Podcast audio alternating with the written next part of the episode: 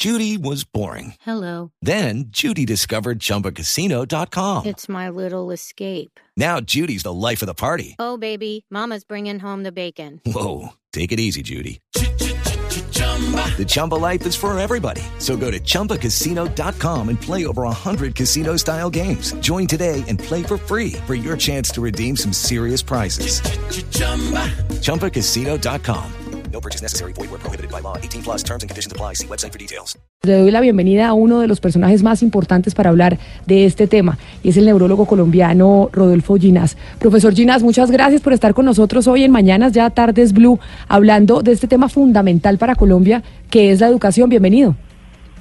Encantado de estar con ustedes. Cuénteme. Mire, a propósito, doctor Ginás, del tema que vamos a tratar, le preguntamos a nuestros oyentes si creen ellos que es ser, que es uno más competitivo a nivel laboral a la hora de que lo contraten cuando se gradúa de una universidad pública o de una universidad privada. Vamos a oír a dos oyentes a ver qué nos dicen cuando se comunican con nosotros al 316-415-7181 a través de la línea de WhatsApp. Hola, buenas tardes. Les habla Andrés Lopera de Medellín. Definitivamente respecto a la pregunta, no vale de pública o privada. Aquí en Colombia lo único que vale es la rosca, la rosca que usted tenga. Bueno, eso dice un oyente y eso tal vez pasa en Colombia y en muchas partes del mundo. De pronto es mucho más marcado aquí en nuestro país. Oigamos un, otro oyente antes de empezar a hablar con el doctor Ginás. Buenos días a Blue Radio. Eh, hablo desde Bogotá, pero soy guajiro y pues yo creo que tiene más posibilidad de conseguir trabajo una persona de, de universidad privada, ¿no? Pues por todo lo que dicen de las influencias, el estrato, eh, y entre más reconocida sea la universidad, me, pues más tiene posibilidad de, de conseguir trabajo. Profesor Ginás, tal vez frente a esa pregunta de si uno cuando se gradúa de una, universidad privada tiene pues mayores posibilidades de conseguir trabajo por la rosca y demás, o también por el prestigio que tiene la universidad, ¿qué es lo que pasa en Colombia? Que la gente tiene esa percepción sobre la universidad pública, que tal vez no son tantas las oportunidades que uno tiene cuando se gradúa de una universidad pública a nivel laboral. Mire, esos, esos son problemas sumamente locales que son muy difíciles de entender uh, si uno no está metido en esa situación. Desde el punto de vista real intelectual, realmente no importa dónde uno se, se gradúe, lo que importa es qué conocimiento ha adquirido, qué capacidades intelectuales tiene, en fin. Eh, mientras no se valore la gente por su capacidad intelectual propia, nunca se va a poder hacer una nación que valga la pena porque la, la verdad no es no es simplemente la rosca y los amigos, la verdad es entender y saber, es decir, ser un profesional de primera. Eso es lo que a veces como que no se entiende en Colombia. Sí, la educación parece ser un problema más político que de conocimiento. Eso es absolutamente desastroso. Claro, y por, y por eso decíamos y poníamos en contexto que llevamos 40 días con los más de 40 días con los estudiantes protestando por el presupuesto para las universidades públicas. Pero realmente esto que usted nos está diciendo del problema que tenemos en Colombia a nivel intelectual, a nivel de la educación, ¿se obedece únicamente al presupuesto? El, el, el, problema de la educación en Colombia es solo por falta de plata o por la estructura que tenemos a la hora de educar a la gente en las universidades y en los colegios? Ambos aspectos son sumamente importantes. Sin suficiente dinero para ejecutar una educación es imposible hacerla.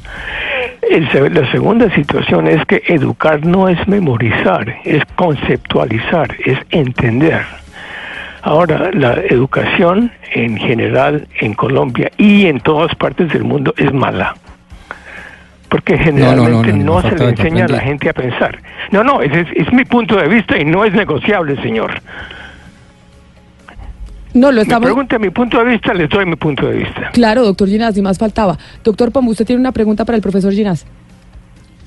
Profesor, eh, ¿qué opina usted de la autonomía universitaria y cómo juega esto en la responsabilidad de los entes universitarios de cara a las competencias y a la calidad que usted nos está tocando que me parece tan interesante? Mire, es absolutamente esencial que ah, las competencias sean limpias y sean basadas en conocimiento y sean basadas en capacidad intelectual. El problema es el problema de la amistad, de la, de la política, de que vamos a ayudar, en fin. Todo eso es malo y es malo porque le da a gente que no tiene la capacidad para hacer lo que quieren, lo que están diciendo que van a hacer y se le está impidiendo a la gente que puede tomar esa posición. De modo que la, la situación será siempre mala si no se le da a la persona el valor que realmente tiene. Profesor Ginás, ¿y cómo se hace para lograr eso? Porque es, es, perfectamente claro decir, hay que darle a las personas que tienen el valor y que tienen la capacidad, las oportunidades para entrar a educarse. Pero ¿por qué en Colombia no hemos sido capaces de lograr eso que usted dice es fundamental para poder salir adelante en ese sentido?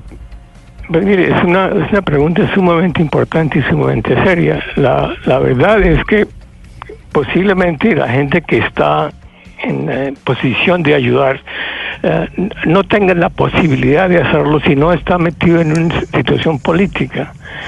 Es decir, el, el sistema no funciona, me parece, como una estructura intelectual, sino como una estructura política. Es ¿Cuál es lo que la gente quiere? ¿Dónde está, ¿Dónde está el trabajo? ¿Dónde está la plata? ¿Dónde está el poder? Pero casi nunca, ¿dónde está el conocimiento? Ojalá me entiende, me parece que es muy claro lo que estoy diciendo. Sí, eh, profesor Ginás, mm, hay una duda muy grande. Siempre eh, uno piensa, cuando recibe en la universidad, recibe los estudiantes del colegio, uno nota que hay eh, ciertas carencias, ciertas falencias en el pensamiento científico, en la formación del pensamiento científico. Entonces, uno se pregunta, bueno, hay, hay personas que piensan que es en el bachillerato cuando se debe empezar a formar en el pensamiento científico, y uno diría, es en la primera infancia cuando se debe educar en la duda y en la pregunta, pues para que lleguen mejor formados al bachillerato. Eh, ¿Usted eh, cree que cuál es el, desarrollo, cuál es la parte de, la educación en que nos estamos equivocando? Ah, la, situación es sumamente sencilla de definir. La, la educación en Colombia y en muchas partes del mundo está basada en la capacidad de recordar, es en la memoria. El problema con la memoria es que no, no es suficientemente poderosa para poder simplemente extraer el conocimiento y mantenerlo. La otra posibilidad es no enseñar memoria, sino enseñar conceptos. Los conceptos sí se pueden entender y se pueden internalizar. Entonces eso sí llega y eso sí dura. Entonces, la, la, la educación, uh, siempre he dicho lo mismo, uh, tienen que recordarse los, los el, río Mete y todos sus caudales y todos sus crecientes. Eso no, es, eso no se puede hacer si uno no entiende la geografía. Es decir, eh, el, el, el, conocimiento se da de, desmenuzado, sin relación con nada más. La geografía y la historia son dos cosas diferentes. Eso no puede ser se, se, requiere integrar y poner en contexto lo que se está enseñando, si no, no queda. Hay, profesor Ginás, eh, sociedades eh, mucho más avanzadas que la nuestra gracias a que le apostaron todo a la educación. Por ejemplo, países como Finlandia, donde hay unos estándares de calidad en educación óptimos, eh, aparecen siempre en los primeros lugares de las pruebas PISA, por ejemplo, y es gracias a que le dan una importancia única al maestro. Allí en Finlandia, por ejemplo, el maestro es el profesional mejor pago, es mejor pago que un abogado, que un arquitecto, que un ingeniero, y los mejores maestros incluso los mejores pagos y los más preparados son los de la primaria, porque comienza la formación de los chicos desde, desde temprana edad. ¿Usted cree que en Colombia falta eso, que se le dé una, una que se valore más al maestro? No, ciento por ciento a los maestros no se les aprecia, no se les respeta y por ende no se sienten no, se sienten responsables. ¿Por qué va a ser uno sentirse responsable cuando uno no le dan el reconocimiento que uno, que uno merece? Definitivamente es importantísimo darle al profesorado el, el respeto que se merece. en la otra mano, es importante que los maestros entiendan su posición.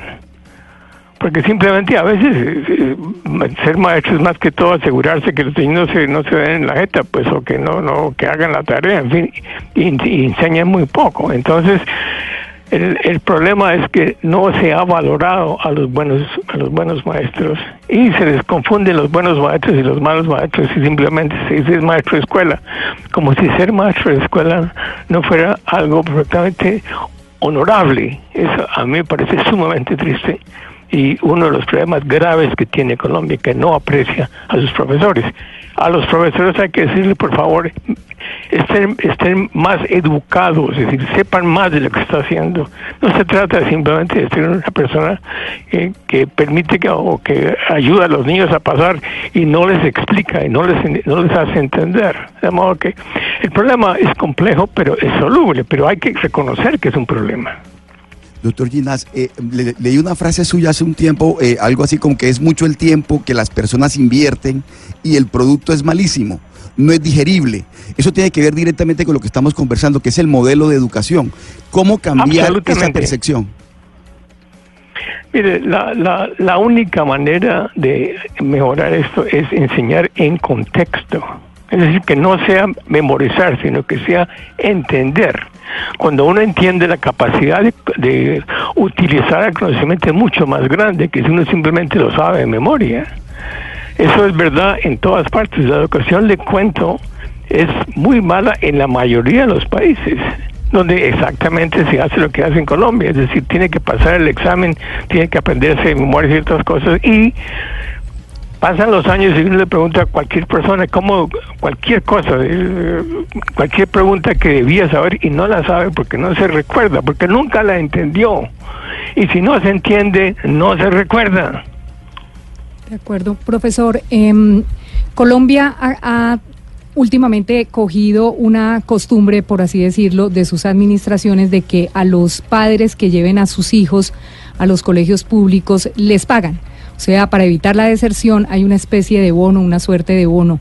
¿Eso eh, ayuda a que la, a la gente le interese la educación o eso es lo que está empeorando las cosas en el país? No, no, la, la eh, eh, involucrar a los padres siempre es buena idea, no hay cuestión. La situación es asegurarse que los padres entiendan de qué se trata la situación.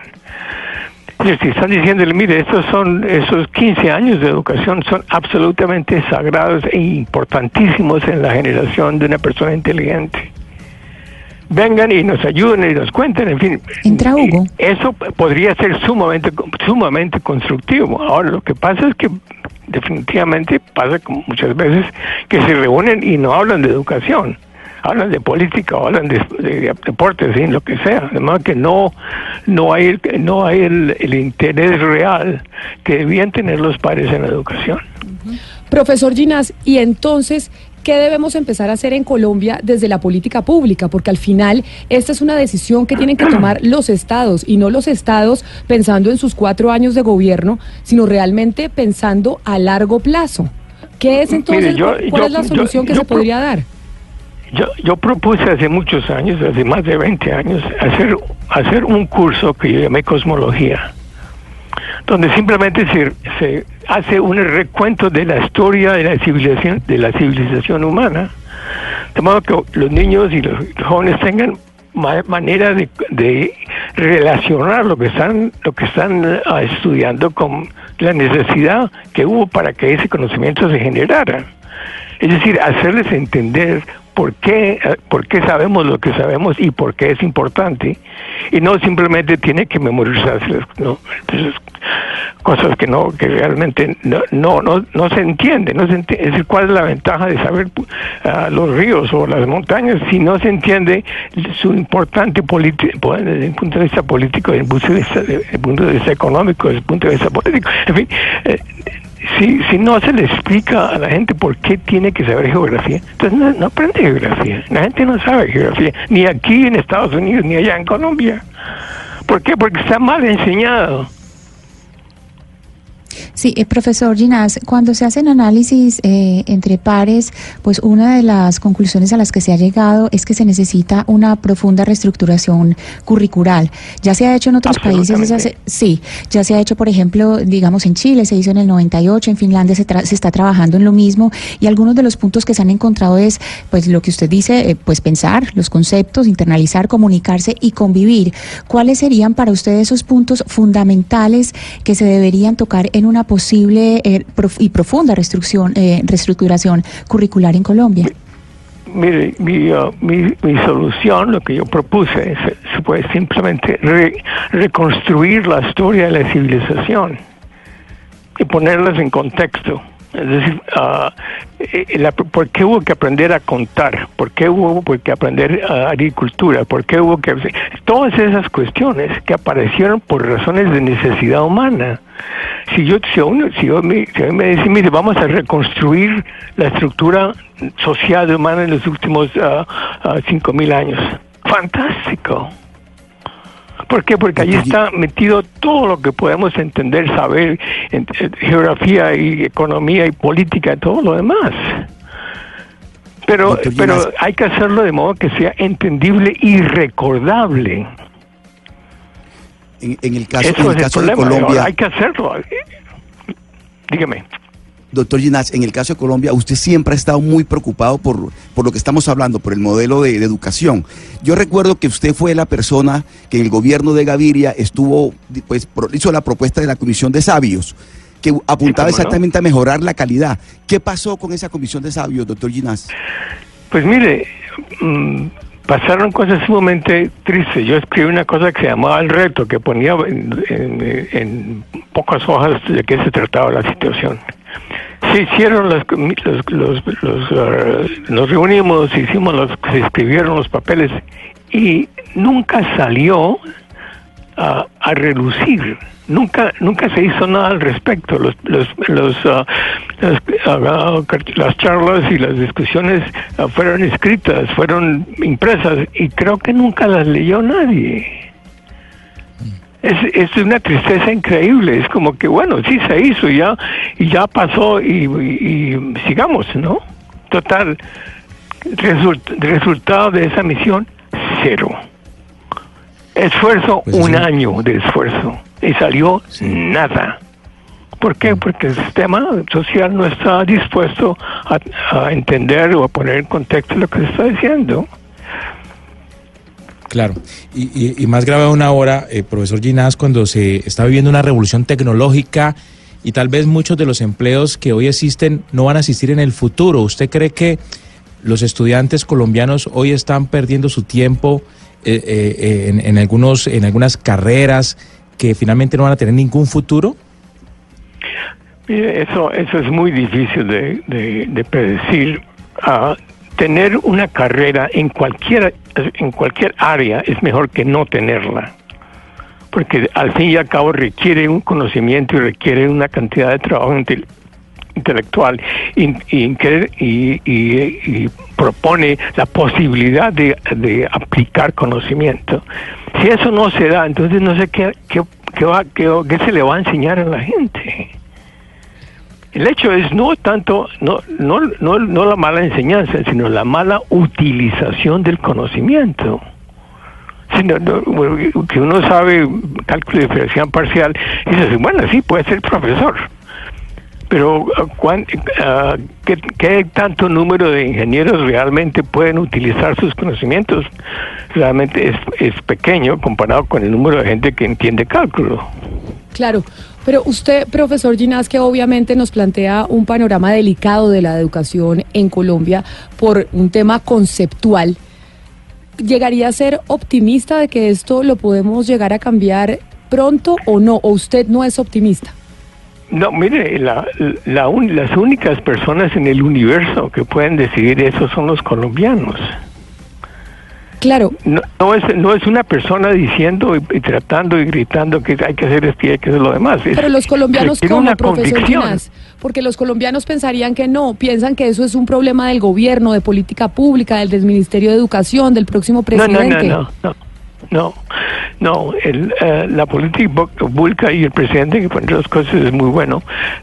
No, no tiene, no tendrían problema lo más mínimo si el, si el, eh, el pueblo colombiano quisiera ser educado. Pero ¿será que el pueblo colombiano no quiere ser educado? Si vemos, por ejemplo, estos 40 días de marcha de los estudiantes que piden mayor presupuesto para sus universidades públicas, ¿será que realmente el problema es de nosotros los ciudadanos que no queremos educarnos? Yo creo que el problema es que no, no se ha entendido bien la, la importancia de la educación, primero. Segundo, que realmente la- el sistema gubernamental no le ha dado suficiente importancia. El, el- el- número de personas que marchan siempre es muy pequeño comparado con el número total de personas en el momento. Eso quiere Aquí y decir, en todas partes del mundo. claro, si Ahora, la gente que marcha tiene la razón, pero la mayoría de la gente no les pone, no les pone bolas. no, no les pone bolas muchas veces, profesor, y aquí cuando se ha visto la marcha de los estudiantes, muchos han querido estigmatizarla, ha dicho que es una que es una marcha política y que realmente los estudiantes deberían irse a la universidad y no ponerse a marchar. Son algunas voces que han dicho eso. Bueno, mire, definitivamente es importante marchar, pero es más importante ir a la universidad, no hay cuestión. Porque también hay gente que son agitadores y lo que quieren es agitar la situación, pero cuando llega el momento de ir a la universidad y trabajar, no lo hacen. Pero, profesor Llenas, ¿usted, usted cree que, que el gobierno es el menos interesado en, en que la sociedad colombiana esté educada? Es decir, a nosotros nos gobiernan los políticos y mucho más fácilmente van a manipular los políticos a la comunidad si ésta no recibe una buena educación. Es la teoría de muchos. ¿Usted está de acuerdo con eso? No, yo no estoy de acuerdo con eso. A mí me parece que la, la- la- el gobierno colombiano sí es suficientemente inteligente para darse cuenta que la educación es una de las, de las grandes necesidades del país.